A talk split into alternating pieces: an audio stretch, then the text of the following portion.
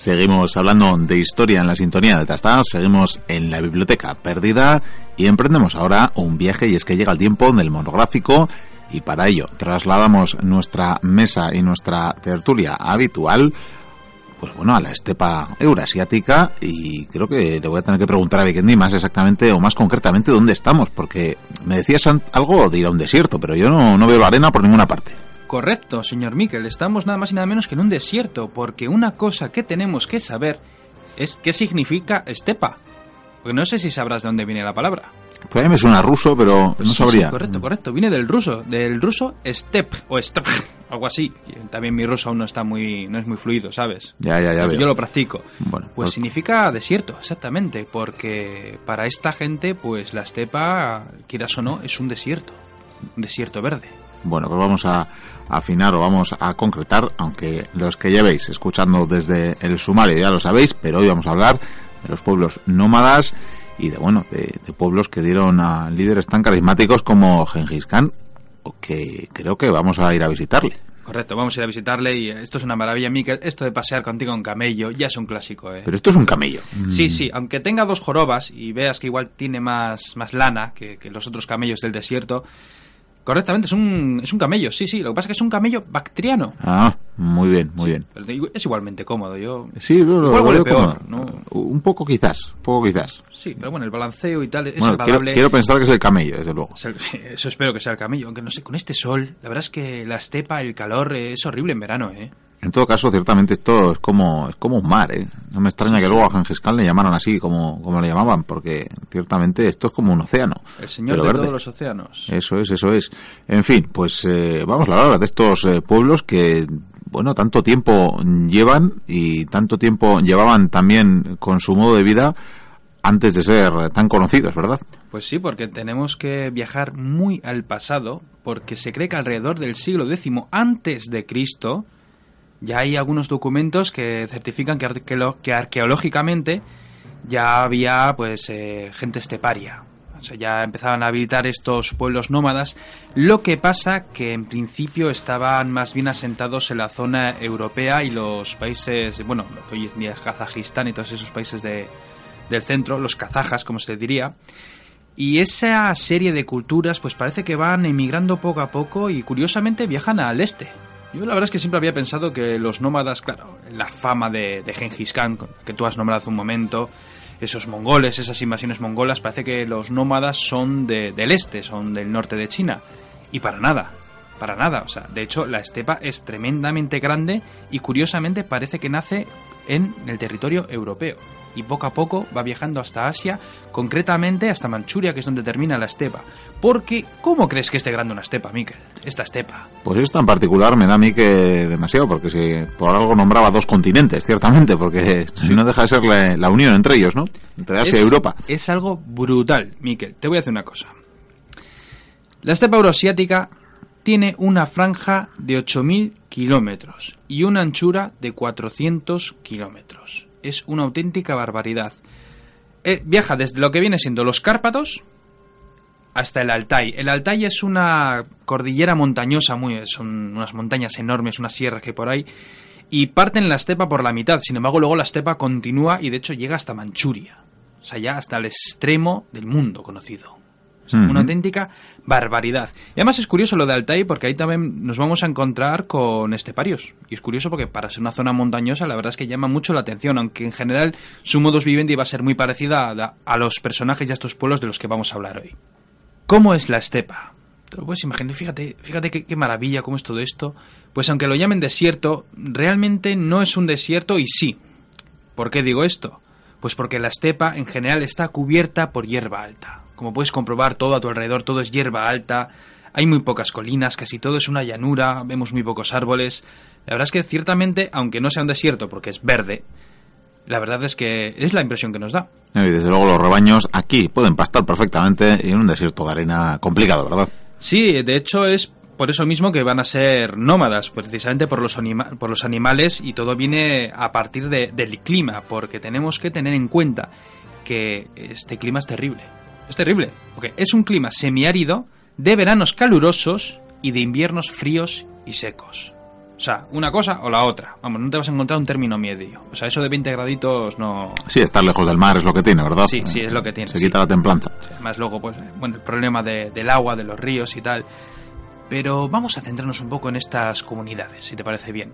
Porque para empezar, ¿dónde viven esta- estos personajes de las estepas?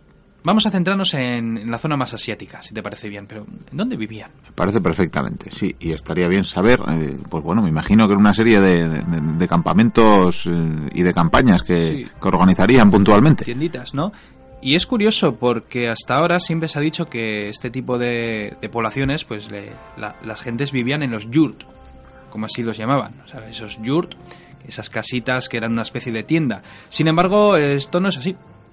No me Bueno, digas. es así, no es así. Bueno, a ver, explícanos. ¿Por qué es así? Porque sí, eran tiendas. No es así, ¿por qué? Porque no se llaman yurt, se llaman ge, yert o gert. O perdón, o ger. Es un G-E-R. Bien, Mi bien. pronunciación La- también no la, va... la apuntamos en la pizarra aquí para... Apunta, sí, yo creo que. Pues sí, estos GER o GER, como vamos a llamarlos, son unas tiendas desmontables compuestas por un armazón articulado de madera. Una cosa así, suelen ser redonditas, y está recubierto por piezas de fieltro aseguradas con cuerdas. Y dice, pues esto parece una, una tiendita, pues no sé, no parece muy resistente ni nada, ¿no? Pues te voy a decir una cosa, es muy resistente, soporta muy bien los vientos, y lo mejor de todo es que se monta y se desmonta en una hora. Sí, algo evidentemente necesario para un pueblo nómada. Sí, y encima no solo eso, sino que en verano es un sitio muy fresco y en invierno aguarda muy bien el calor. O sea que es perfecto para este tipo de poblaciones. Pero vamos allá, ¿esta gente de qué vivía? Pues ya hemos dicho que el pastoreo, desde luego, era una, bueno, uno de los leitmotivs de, de su vida, ¿no? Sí, y además es curioso porque siempre se ha dicho que el ser humano ya desde sus inicios empezó con la caza y la recolección, después pasó al nomadismo pastoral, que es este, y después pasó a la agricultura. Pues no. Los hallazgos, los hallazgos arqueológicos nos han demostrado que sí, primero estuvo esa caza y esa recolección, después comenzó la agricultura con esos asentamientos y más tarde surgió el nomadismo pastoral. Parece ser que en algunas etnias, algunas culturas, pues decidieron que, que no, que les merecía mejor vivir como nómadas, como pastores, y es más, supongo que por ese ímpetu mismo empezarían poco a poco a ir hacia esas estepas, porque esas estepas, a ver, estamos hablando sí de Asia, pero los esteparios lo, lo van a soportar, y lo digo bien, los van a soportar muchas civilizaciones, ni más ni menos Bizancio. Bizancio tuvo que agu- aguantar las acometidas de los nómadas durante mucho, mucho tiempo. De hecho, fueron ellos en sí los que acabaron con, con esa gran civilización. Pero Bueno. como me estoy yendo por las ramas, Sí, sí, también es verdad que mucho después, también gracias a, a los nómadas, se, li- se librarían de, de la invasión otomana, así que, en Sí, fin, una de cal y una de arena. Es lo que tiene un imperio tan largo, ¿verdad? el enemigo de mi enemigo, Eso es. al final, bueno, pues bien, son pastores y ¿qué tipo de, de animales pueden tener? Pues curiosamente, el, claro, todo el mundo piensa en caballos, sí, el caballo es importantísimo, pero yo va- vamos a dejarlo para más tarde, porque el animal por excelencia es la oveja. Dirán, Tiene ¿por- lógica. ¿Por qué la oveja? Pues porque come una gran variedad de plantas, lo cual es muy útil, y lo bueno es que cuando llega el invierno puede desenterrar hasta 15 centímetros de nieve para buscar las hierbas, ¿no? Y encima, bueno, es genial porque... Porque más luego te da lana, además de comida. Vamos. tenemos la lana, tenemos la leche y tenemos la carne. Luego también, eh, por ejemplo, eh, tenían vacas, pero no demasiadas, porque las vacas no soportan muy bien el frío. Las cabras también las utilizaban, no, no eran tantas como las ovejas, pero también venía muy bien, porque además las cabras te comen de todo. Lo cual está genial. Y curiosamente también tenían bastantes camellos. Y dices, ¿cuál es la importancia del camello? Pues muy sencillo. Aparte, es el camello bactriano de dos jorobas, el mismo que tenemos. Lo bueno que tiene son animales de transporte. Son muy resistentes, aguantan muy bien el frío, el calor, lo aguantan todo. Y claro, y luego encima se puede aprovechar de ellos la leche y el pelo. Uy, me imagino que también la carne, claro, en un momento dado. Pero no hay más, claro, ¿verdad? Sí, pero hay un problema. Y es un problema que van a tener todos los nómadas y que por lo tanto más adelante lo van a tener sus vecinos, es decir, lo- los estados sedentarios. Y es que se calcula que más o menos cada. entre, un- entre los 6 y los 11 años, más o menos, vamos a dejarlo ahí una década más o menos, pues suele haber una mortandad entre los animales. Suele pasar algo y ocurre que los animales caen como moscas. Pero cuando digo caen como moscas, te hablo desde el 50 hasta el 75%. Y sabemos que hubo casos que perdieron hasta el 90% de los animales. O sea, prácticamente rebaños completos, ¿no? Enteros. Sí. Razón. Epidemias, sequías y sobre todo los inviernos largos. Esto era un problema. ¿Por qué? Vamos a ver, eh, si tú vives en las estepas, cuando llega el verano lo que tienes que hacer es alimentar a tus animales. Tienen que coger fuerzas, tienen que engordar. Y entonces, esta gente los llevan a esos pastos de verano, o sea que emigran, por eso son nómadas, emigran a esa zona, y allí los animales, bueno, pues lo que te he dicho hace un momento, engordan, en fin, bien felizmente, trotan, hacen lo que quieran. También muy importante para los caballos, tienen que engordar aquí, es muy, muy importante. Sin embargo, cuando llega el invierno, ¿qué es lo que pasa? La zona donde viven seguramente va a convertirse en una zona muy muy fría y entonces lo que tienen que hacer estos nómadas es moverse hacia los pastos de invierno. ¿Qué ocurre cuando se mueven a estos pastos de invierno? Bueno, pues eh, tienen que avanzar incluso mil kilómetros, no te digo más. Algunos igual avanzarían 300 kilómetros, otros mil kilómetros, otros incluso más. O sea, hablamos de unas distancias bárbaras. O sea, es como si tienes... Sí, toda la península ibérica, por ejemplo. Es que es lo que te iba a decir. Es como si tienes tú aquí cuatro ovejas y te tienes que ir a Cádiz a pasar el invierno. Pues Bueno, se pasa buen invierno allí, pero bueno, se sigue, pasará sigue. buen se pasará buen invierno. El caso es que tenían que hacer esas migraciones tremendas y cuando llegaban allí, pues bueno, se supone que en, el- en los pastos de invierno pues el clima es un poco más benigno y en los animales pues lo que hacen es buscar la comida como puedan y empiezan a caer. O sea, siempre te- se te van a morir unos cuantos animales, eso es, eso es normal. Sin embargo, hay veces, que es lo que te he dicho hace un momento, que igual una vez cada década más o menos, cuando llega el verano, has perdido igual a tres cuartas partes de tus animales. Esto es un problema tremendo. ¿Por qué? Porque para empezar, eh, con los animales se puede vivir, pero no es suficiente esa alimentación. La carne, la leche, incluso la sangre de los animales, claro, es muy nutritiva, pero necesitas más. Evidentemente. Entonces, ¿de dónde sacas los otros productos que necesitas? Pues eh, evidentemente intercambiando, que para eso está el comercio, ¿no? Para eso lo hemos El inventado. comercio, sí. Y para hablar de ello antes, mira, lo voy a dejar y lo voy a voy a contar esto del comercio cuando hable del arco y la flecha, que está bastante relacionado, A ¿vale? mí me ha quedado en todo caso preguntarte, porque yo tengo entendido, supongo que luego nos hablarás de, de los buenos jinetes que eran, evidentemente, los Sí. pueblos nómadas, pero el caballo creo que también lo tenían en, bueno, primigeniamente como, pero quiero decir que lo tenían como, como ganado. Sí. decir que comían caballos, vamos. Comían caballos, por supuesto. y, o sea, el caballo era muy importante y utilizaban sus tendones, utilizaban sus crines, utilizaban también su piel. El caballo era vital, pero hombre, sobre todo como bestia de, de carga, de transporte y sobre todo montura para estos hombres en general, porque por cierto, esto es una cosa curiosa, pero los, por ejemplo, los, mm, las tribus de las estepas de Mongolia, eh, bueno, había muchísimas tribus, estaban los tártaros, por ejemplo, no tenían una palabra para definir a un guerrero. ¿Por qué? Porque se considera que un hombre es un guerrero. O sea, yo con esto te, creo que te digo todo. Vamos a hablar, ¿qué te parece de la organización social y política?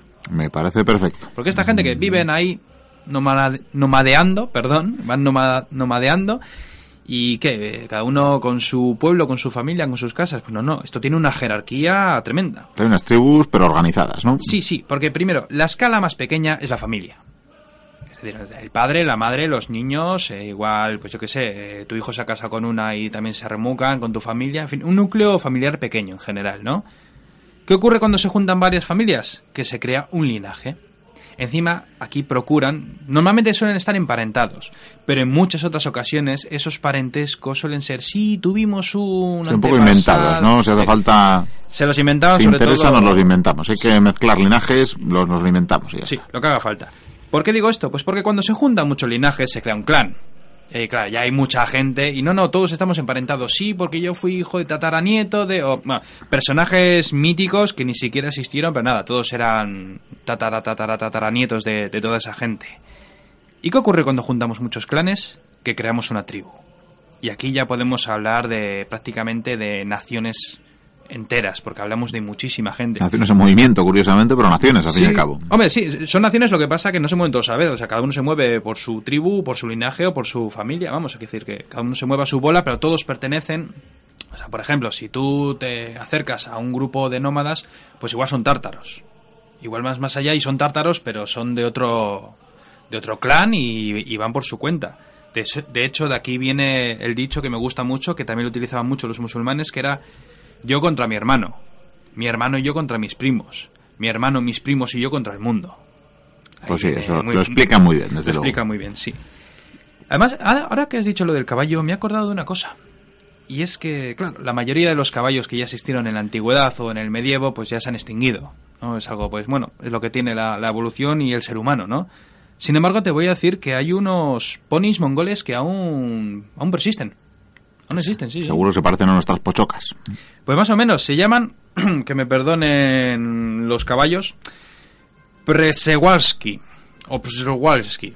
Sí, parecen rusos, pero bueno. Sí, sí, unos ponis muy majetes, son unos caballitos chiquitines con patas gordas y la verdad es que Pues eso, pochocas. sí, están hechos para tirar, para resistir el invierno, son fuertes y la verdad es que es un caballo curioso y bueno, eso nos da un reflejo de cómo podían ser estos jinetes mongoles, aunque lógicamente yo me imagino que para la batalla utilizaban unos ponis, unos caballos un poquitín más grandes, pero muy similares a ellos, ¿eh?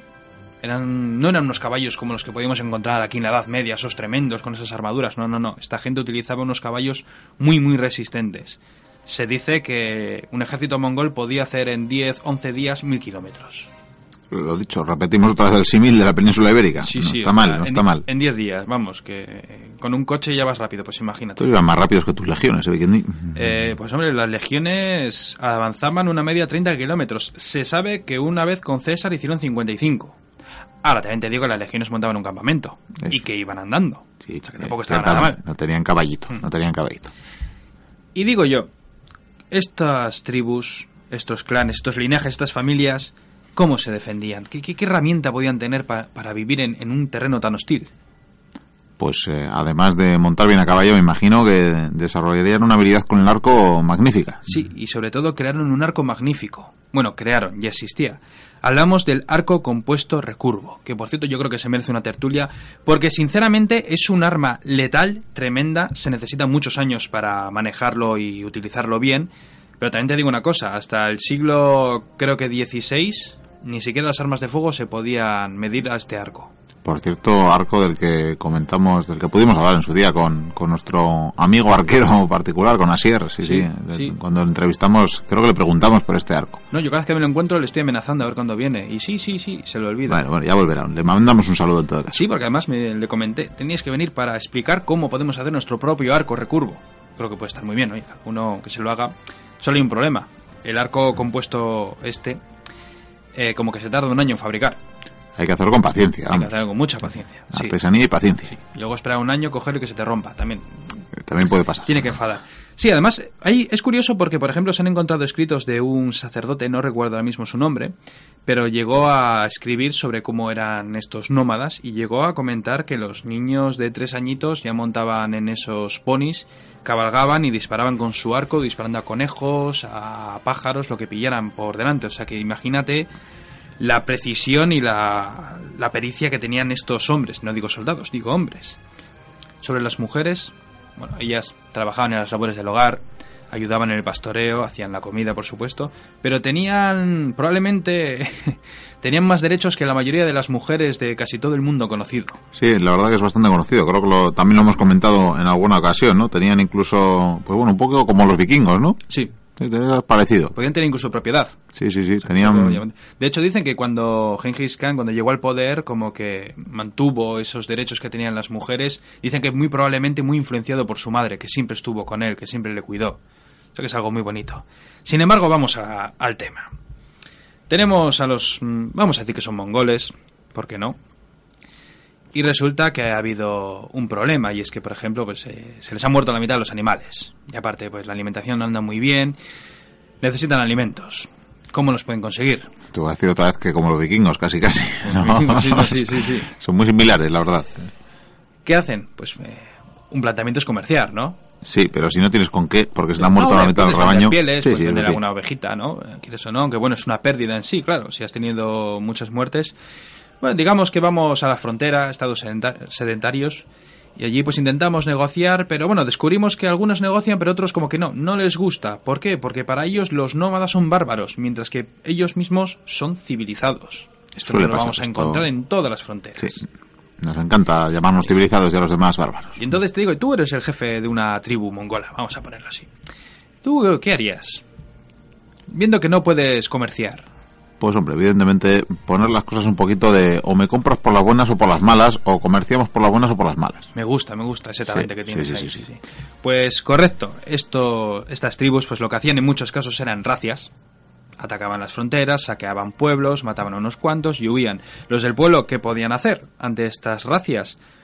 Pues una de dos, o correr, levantar las manos y que no te maten, o crear una fortificación y protegerte dentro. Hasta ahí bien.